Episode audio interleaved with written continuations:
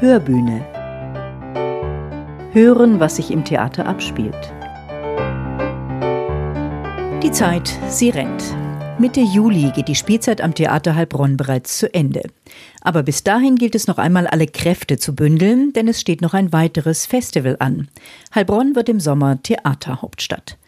Die 25. baden-württembergischen Theatertage werden vom 1. bis zum 10. Juli hier ausgetragen. Darum geht es in dieser Folge der Hörbühne. Ich bin Katja Schlonski und freue mich über Ihr Interesse am Theaterpodcast.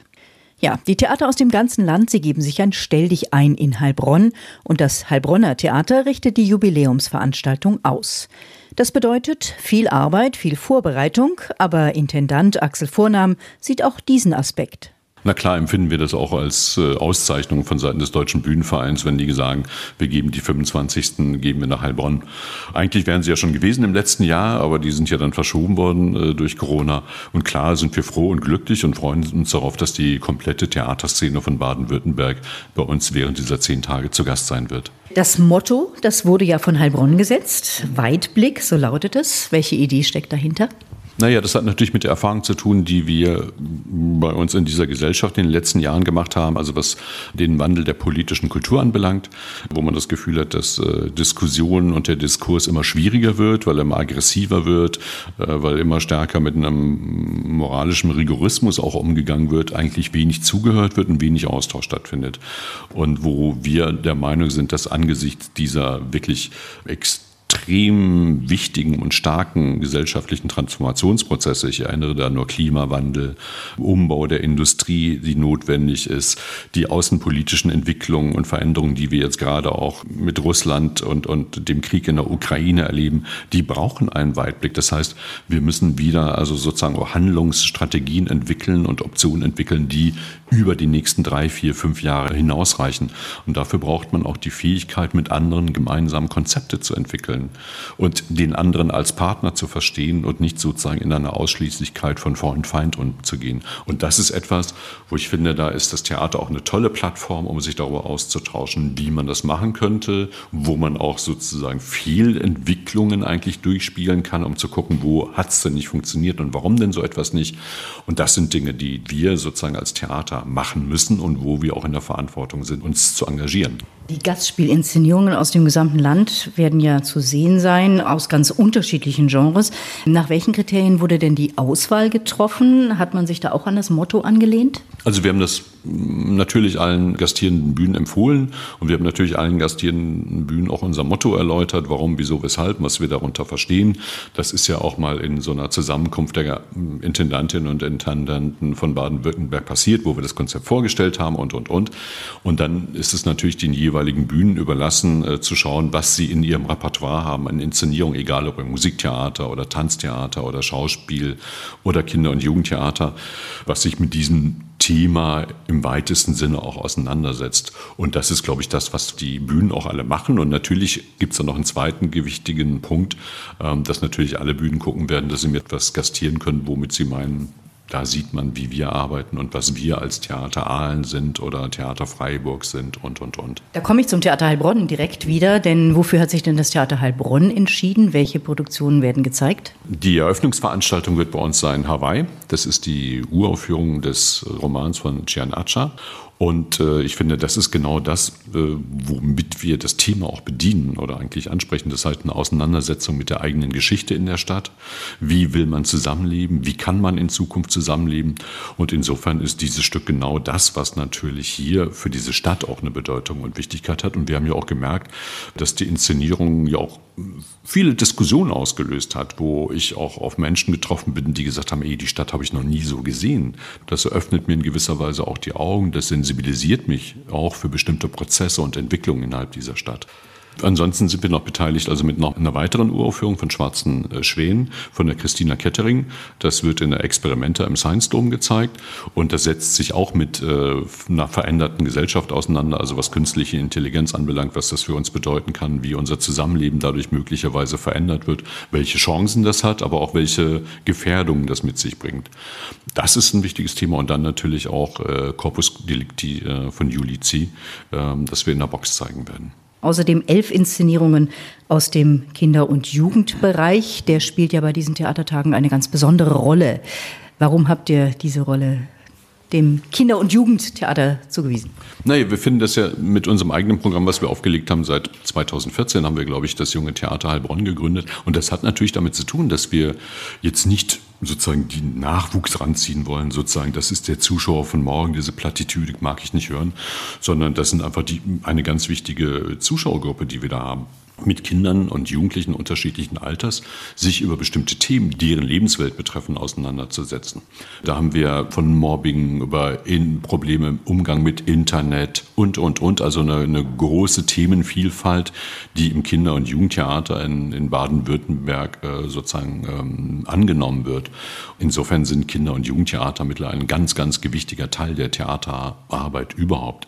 Äh, ich weiß noch, vor 15, 20 Jahren war das immer so das Stiefkind, ja, wir machen auch Kinder- und Jugendtheater. Ich glaube, diese Einstellung hat sich mittlerweile radikal verändert und man sieht es ja auch daran, wie stark mittlerweile die Bereiche Theaterpädagogik in den Theatern geworden sind. Bei uns sind es ja mittlerweile drei Mitarbeiterinnen, äh, die im Bereich Theaterpädagogik unterwegs sind, die als Mittler zu den Schulen unterwegs sind und, und, und. Und wir haben ja mittlerweile auch über 30 Kooperationsschulen, mit denen wir eng zusammenarbeiten. Und insofern sieht man also, welche Bedeutung Kinder- und Jugendtheater hat. Und insofern ist das nur angemessen, dass sie so stark repräsentiert sind. Die ganze Stadt wird eine Bühne, heißt es. Wo wird überall gespielt? Also vier Spielstätten gibt es schon mal vom Haus. Ja, also großes Haus, Komödienhaus, Box und äh, im Salon 3 wird auch gespielt werden. Wir werden in der Experimenta spielen, in dem Science Dome. Es wird Veranstaltungen geben, auch im Kubus vom Science Dome. Auf dem Kiliansplatz äh, haben wir ein Rechercheprojekt. Äh, das geht dann im Juni los mit einem großen Container. Utopia heißt das. Ähm, dann wird es da auch auf dem Kiliansplatz die Eröffnungsveranstaltung geben, also sozusagen ein, eine, sag ich mal, etwas trashiges Straßentheater, die falschen Propheten. Dann wird es durch die Stadt ziehen mit einer Brassband und so. Also da passiert wirklich viel innerhalb der Stadt. Deborah Raulin, du bist nun seit Monaten schon zugange. Wie darf man sich denn deine Aufgabe als Festivalleiterin vorstellen? Seit wann planst du und wie geht man an sowas überhaupt ran, an so eine große Aufgabe? Die Planungen haben schon sehr früh begonnen. Ähm, ich habe die Aufgabe übernommen, tatsächlich von meinem Vorgänger durch die Verschiebung. Ähm, und ich bin dabei seit März 21, also jetzt schon ein gutes Jahr und es, wir sind im Endspurt. Und ich sage mal so, ich hätte nicht weniger Zeit gebraucht.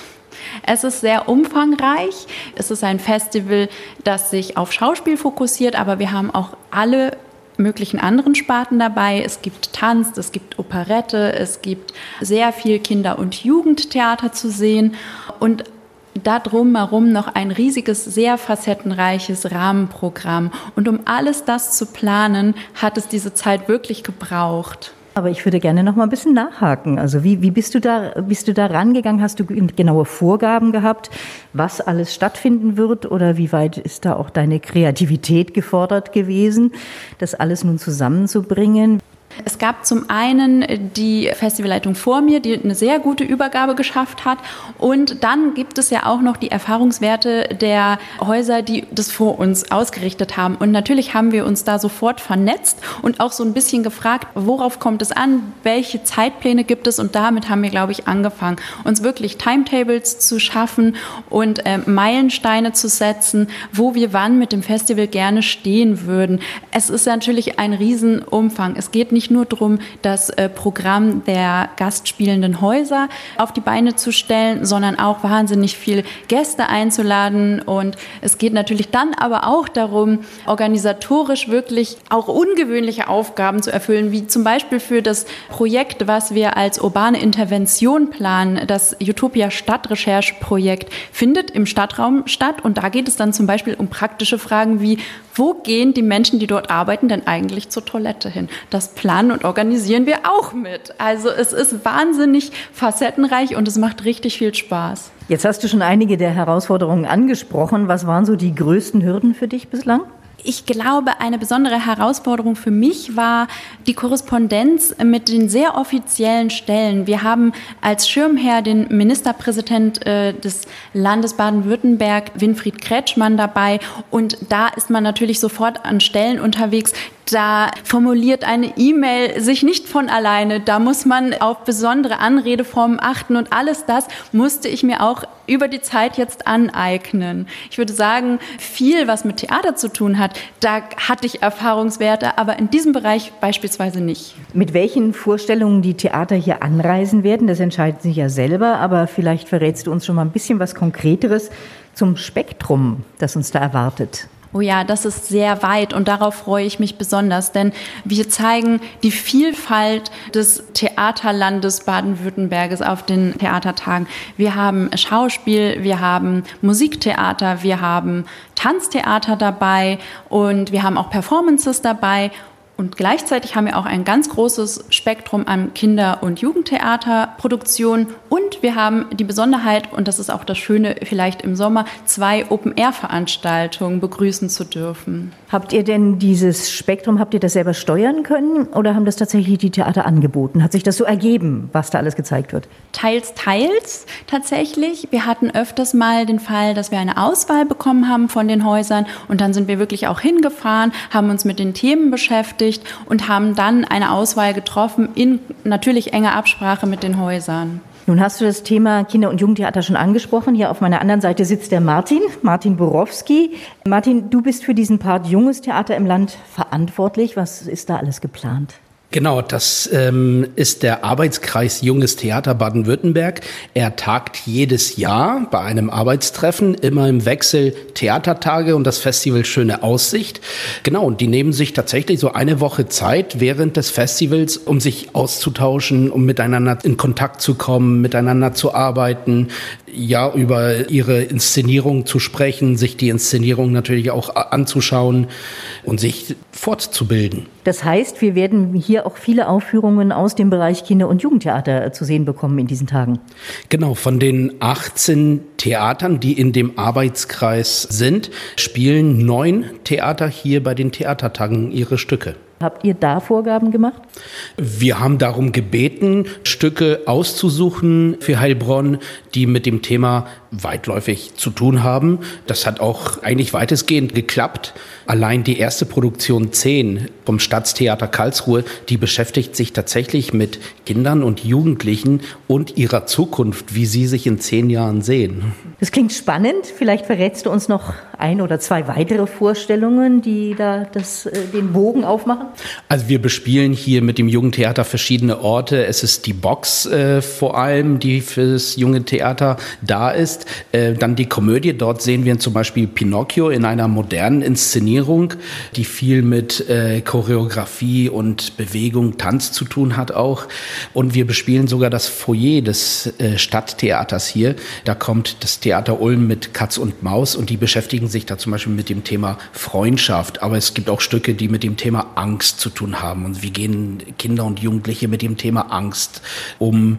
Ähm, auf jeden Fall viele spannende Themen, die mit unserer Gesellschaft und mit unserer Zukunft zu tun hat. Man hat ja tatsächlich von außen gesehen das Gefühl, dass das Kinder- und Jugendtheater eine immer größere Bedeutung, eine größere Relevanz bekommen hat oder auch noch bekommt.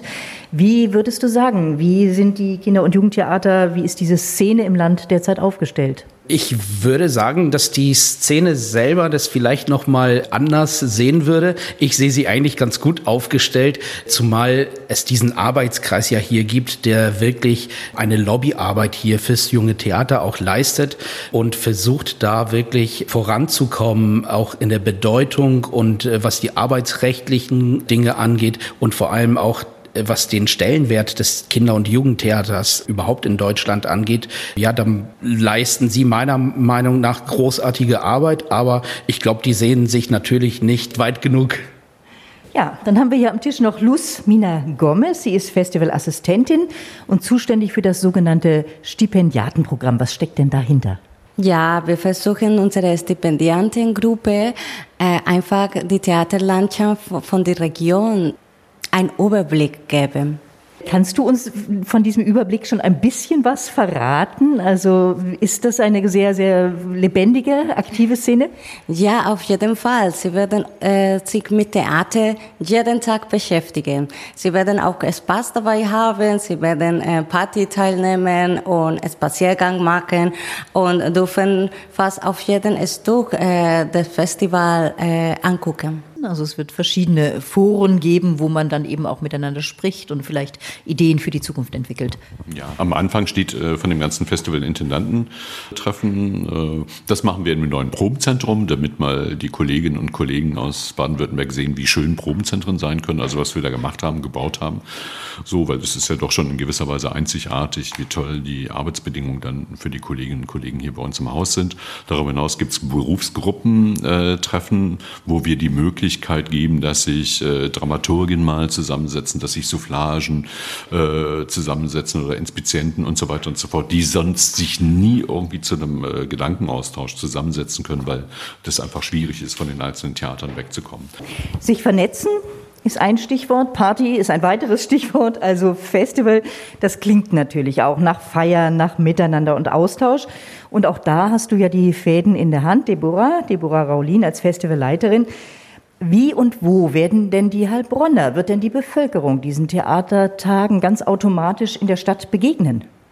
Wir gehen aktiv mit verschiedenen Projekten in die Stadt, um auch die Stadtgesellschaft anzusprechen, ihre Stimmen einzufangen und als Teil des Rahmenprogramms auch äh, hörbar zu machen. Dafür haben wir zum Beispiel das Großstadtrechercheprojekt äh, Utopia, was schon am 2. Juni eröffnet wird, frei für alle Heilbronnerinnen und Heilbronner, ihre Stimme abzugeben. Wie wollen wir in Zukunft in dieser Stadt zusammen leben?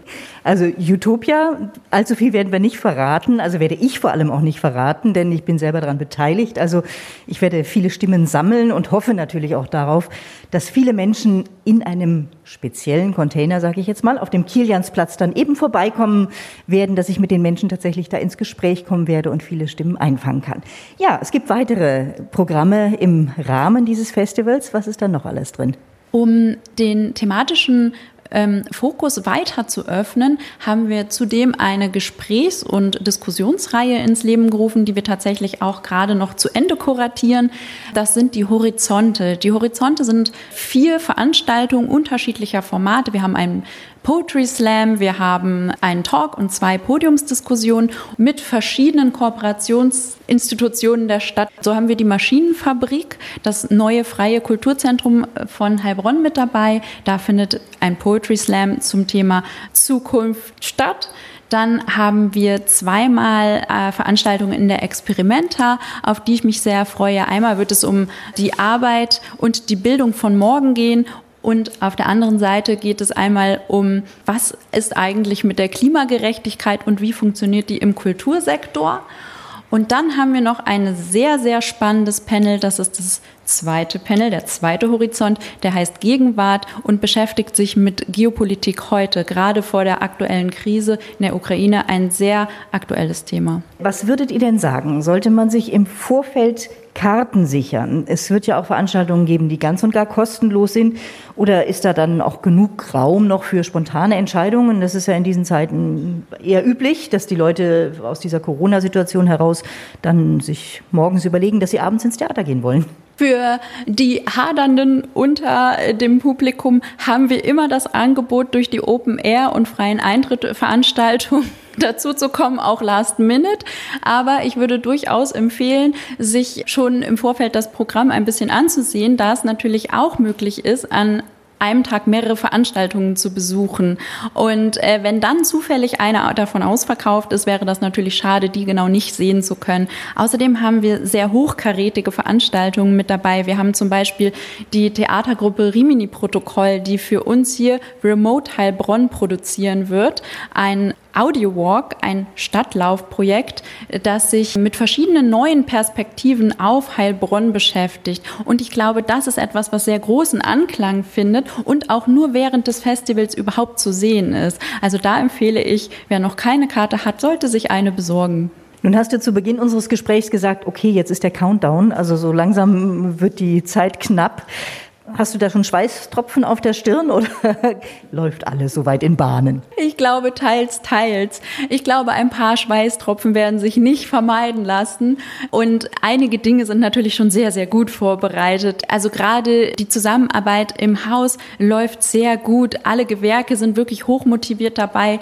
Und das ist doch sehr reibungslos. Aber bei anderen Dingen wie zum Beispiel Gruppen, mit denen man noch nicht bisher Kontakt hatte, ist es manchmal etwas schwer, den aufrechtzuerhalten. Und da äh, muss man sehr aktiv werden und ab einem gewissen Punkt hat man da einen Schweißtropfen auf der Stirn, doch. Martin, wie geht's dir? Ich glaube, momentan ist die Aufregung größer als später hoffentlich, weil die größte Arbeit haben wir jetzt ja eigentlich gerade, gerade im Endspurt. Und ich glaube, wenn wir dann alles gut vorbereitet haben und uns gut organisiert haben, läuft es dann einfach. Ich danke euch beiden. Vielen Dank und ja, guten Endspurt. Wenn Sie sich nun schlau machen möchten zum genauen Programm, zu den einzelnen Angeboten, dann empfehle ich Ihnen die spezielle Broschüre Weitblick, die extra für die Theatertage aufgelegt wurde und im Theaterfoyer ausliegt. In der nächsten Podcast-Folge werde ich dann noch die Boxproduktion Corpus Delicti von Juli C. vorstellen. Regie führt Nicole Buhr und wie gesagt, diese Produktion wird dann auch während der Theatertage gezeigt. Ansonsten freue ich mich auf die Gelegenheiten zur Begegnung. Ab Juni im Utopia-Container auf dem Kiliansplatz und wenn Sie mögen, dürfen Sie mir da auch einfach mal beim Arbeiten über die Schulter schauen. Ja, oder man sieht sich auch während der Theatertage im Festzelt auf dem Berliner Platz. Bis dahin, machen Sie es gut. Ihre Katja Schlonski.